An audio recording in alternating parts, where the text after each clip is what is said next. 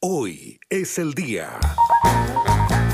¿Cómo están? Buenas tardes, jueves primero de octubre. Hoy es el día en que se recuerda la batalla de Rancagua en 1814, donde Higgins fue sitiado por el coronel Mariano Osorio, resistiendo dos días hasta que logró romper el cerco y huir a Mendoza, lo que marcó el fin de la patria vieja. Después de 33 horas de resistencia, O'Higgins decidió salir con sus tropas y atravesar a sangre y fuego la línea enemiga. Solo un tercio de los soldados chilenos sobrevivieron. Por eso, la historia conoce este episodio como el desastre de Rancagua. Y Carabineros investiga un incendio en la capilla de Lo Miranda que podría ser de carácter intencional. Nicolás Ursúa con los detalles. Carabineros indaga un incendio que afectó durante esta madrugada la parroquia del sector Plazuela en Lo Miranda y un amago de incendio ocurrido en la iglesia que se encuentra en la plaza del sector de Lo Miranda. Ambos hechos ocurrieron con una hora 30 de diferencia durante esta madrugada del jueves y Carabineros indaga una posible intencionalidad en ambos hechos.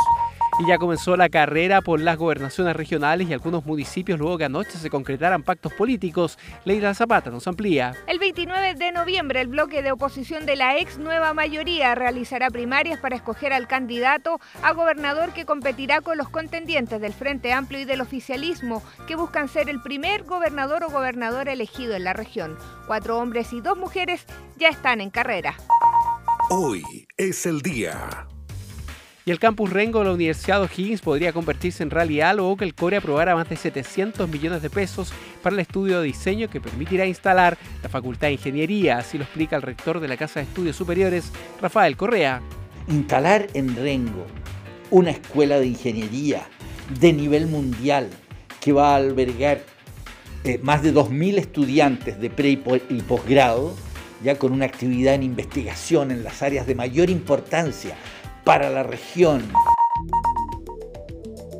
Y atención que este fin de semana tendremos una ola de frío con mínimas que podrían llegar incluso a los 2 grados bajo cero en el Valle Central y la precordillera. Nos vemos esta noche en TVN O'Higgins.